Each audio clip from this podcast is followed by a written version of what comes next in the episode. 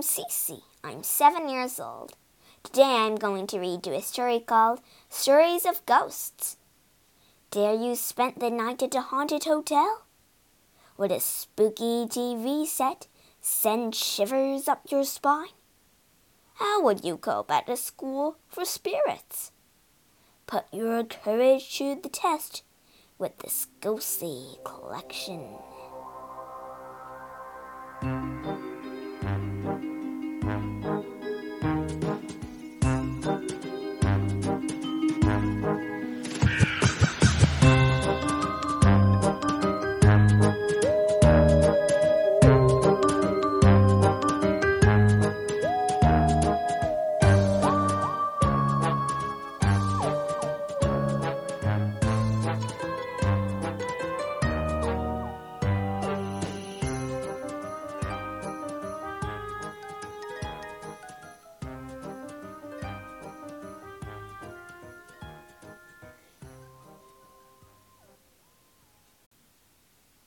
Chapter 1 The Story of Shiverham Hall.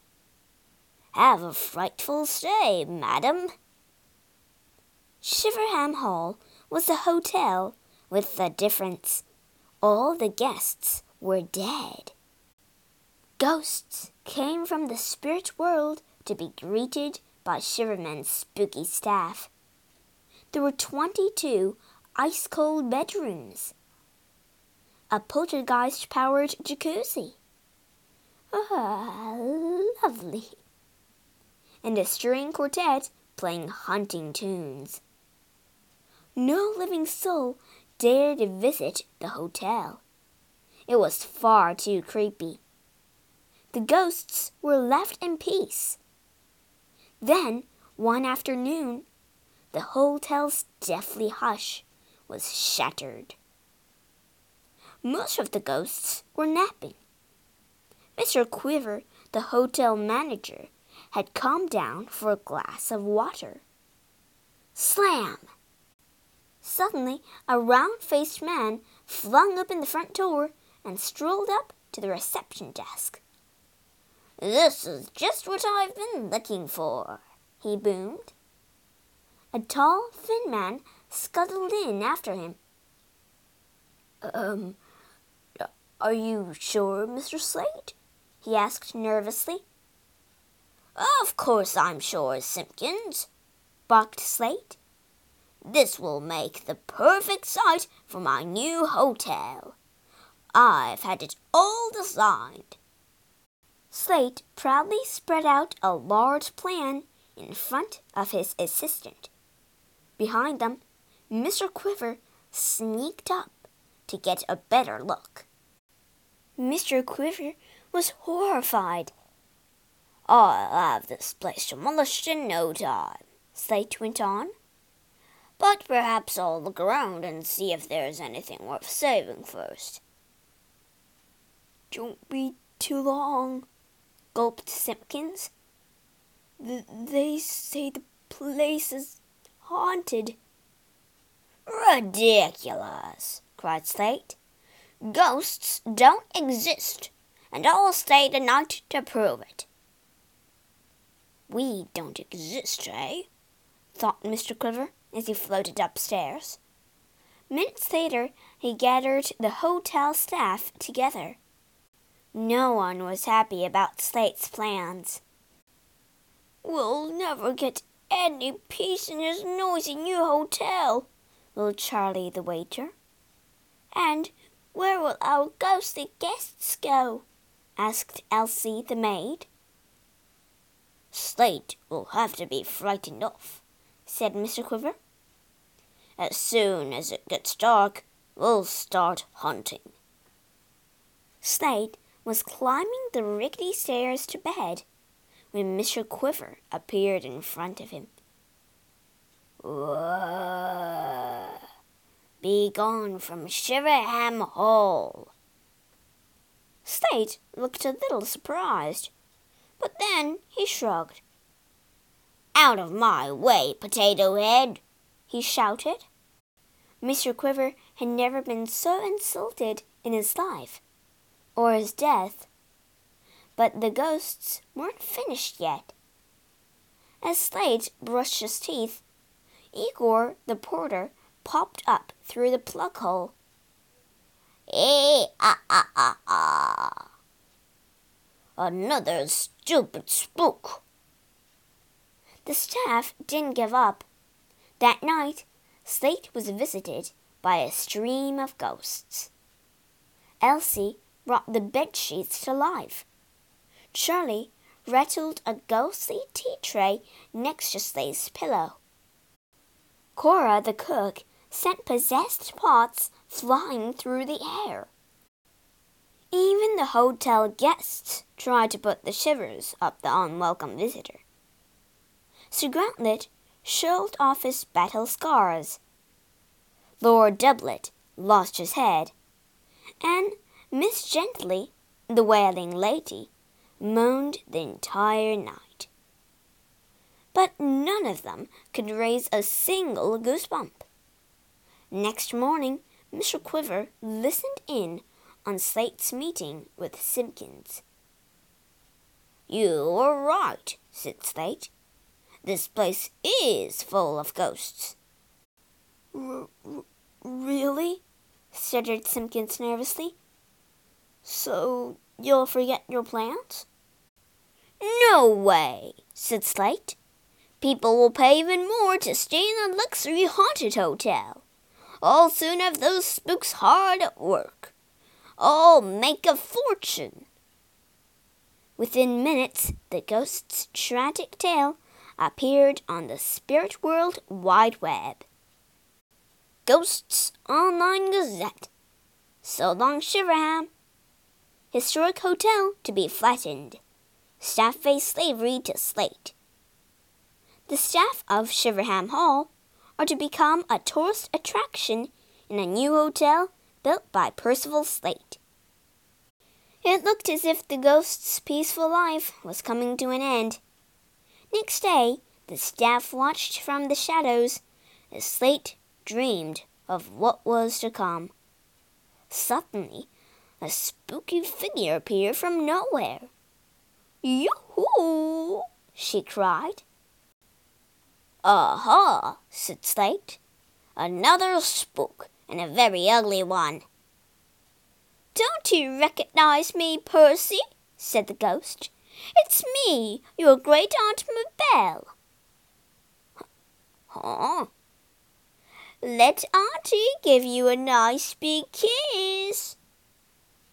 Slate's ghostly aunt planted a slubbery wet kiss on his cheek. Slate's face turned bright red. I read all about you on the Ghosts Gazette website, said Mabel. So I've decided to come and live in your lovely new hotel. Live he here? B but. I'll look after you, Percy, cried Mabel. I'll feed you up on my special cabbage soup and I'll make sure you get a bath and a big kiss every bedtime. Slate had been terrified of his aunt when she was alive. Now she was even scarier. I've ch ch changed my mind, he stammered, tore up his plans, and ran. All the ghosts cheered. Mr. Quiver approached the great Aunt Mabel and bowed. Thank you, madam, he said. Please stay as our guest for as long as you want, for free. Chapter 2 School for Spooks Tammy Tremble was learning how to be a ghost. But her first week at Creepy College had been a disaster. Mrs. Hover, the poltergeist, had shown the class how to make objects float in midair. Keep them nice and high. But Tammy couldn't seem to get anything off the ground. I'm totally unmoved. On Tuesday, Tammy took a frat class with Mrs. Screech. But no one was remotely scared by her efforts. not even Marty, the school cat. Woo! What a catastrophe! On Wednesday came Miss Faintley's lesson on how to walk through walls. The rest of the class slid through with ease and received gold stars. Ouch! The only stars Tammy saw were the ones spinning around her swollen head. By the end of the week, Tammy was the unhappiest pupil in the school. I'm never going to make the GOSA grade. While the rest of the college went on a hunting field trip, Tammy had to stay behind and study her spookery. Slowly, Tammy's skills improved, but could she keep them up? She was taking a well earned rest when a cloud of smoke wafted by. Marty the cat had knocked over one of Miss Screech's torches. The school was on fire. Tammy had to call for help. The only phone in the school was in Miss Creepy's study. When Tammy got there, she found the door locked. There was only one thing to do. Thinking back to Miss Faintley's lesson, Tammy crossed her fingers and charged at the door. To her amazement, Tammy found herself on the other side. She'd done it at last. Tammy quickly called the firefighters, but they couldn't get there for 15 minutes. She had to find a way to put out the fire, and fast. Tammy opened a window and floated out of school in search of help. She was hovering over a nearby construction site when she saw just what she needed. Can I borrow your truck, please? Get back to school, kid. Getting through the studying wall had given Tammy new confidence. Now she was ready to try her scaring skills.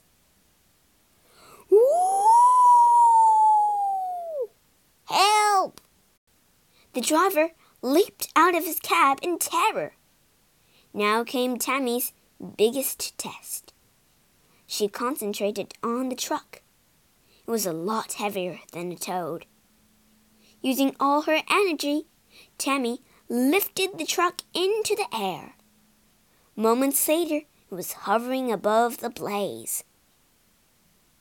Tammy made one last effort and flipped the truck over. Its load of sand swamped the flames. Within seconds, the fire was out. Phew! At that moment, the firefighters arrived. Miss Creepy and the rest of the school weren't far behind. The students found Tammy lying in an exhausted heap. What happened? cried Miss Creepy.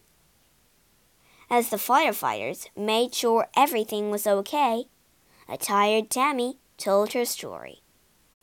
That evening, Tammy was the star of a special ceremony in front of a whole of Creepy College.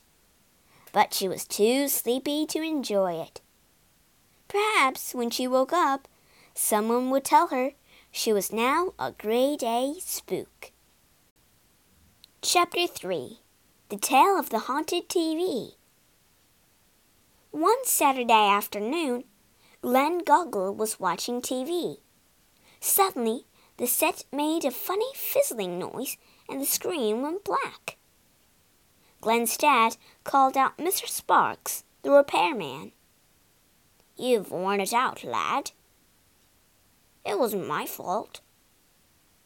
Mr. Sparks put the television in his van and returned with a battered looking replacement. Glenn had never seen such an ancient TV set. It's better than nothing, said Mr. Goggle. Glenn's parents had no problems watching the TV. But the first time that Glenn tuned in, something strange happened. Hey, this isn't Cartoon Club. A man in strange clothes appeared on the screen and burst into song. Welcome one and welcome all to the world of Harry Hall. Harry was a terrible singer, but he was so funny Glen didn't mind missing the cartoons. Rinky dinky do, ba ba ba ba boo. The next time Glen switched on, Harry appeared again. This time he was dressed as a magician. Prepare to be amazed. This show was even funnier than the last. Every trick Harry did went wrong. Oh dear. Whoops. Oh no. The useless magician made Glen laugh so much he had to turn off the TV to stop his sides from aching. Next day, Harry tried to dance and kept tripping over his own feet. Although Harry was funny, Glen was starting to miss the cartoons. Glen was about to switch channels when Harry fell forward and came through the TV screen. Then he grew to full size before Glen's astonished eyes. Whoops! Glen was amazed. What's going on? Sorry, panted Harry. I should have taken more dance lessons when I was alive. Glen gulped. You mean you're a g- ghost? That's right. I always wanted to be on television, said Harry. So when I became a ghost, I decided to haunt this set. You were very funny. I didn't mean to be. I can't rest easily in the spirit world until I'm a star, he sighed. Glen felt sorry for Harry. He offered to let him stay if he stopped hunting the TV. Harry spent the next few days moping in Glen's room. Then, one afternoon, Glen showed him a ticket. Look where we're going, he said with a grin. Come and watch Talent Time, the top TV talent contest being recorded. Saturday, October 4, 3:30 p.m. at XYZ TV Studios. Big cash prize for the top act Harry was full of excitement. He'd never seen a TV show being made before. Glen wasn't sure if spooks were allowed in TV studios. Harry shrunk himself down so Glen could smuggle him inside. Are we there yet? Shh. Glen was relieved when he reached his seat in the audience. Harry peeked out as the lights dimmed and the show began. There were singers, dancers, and comedians. Glen thought they were great, but Harry did nothing but grumble. I could do better than that. Quiet.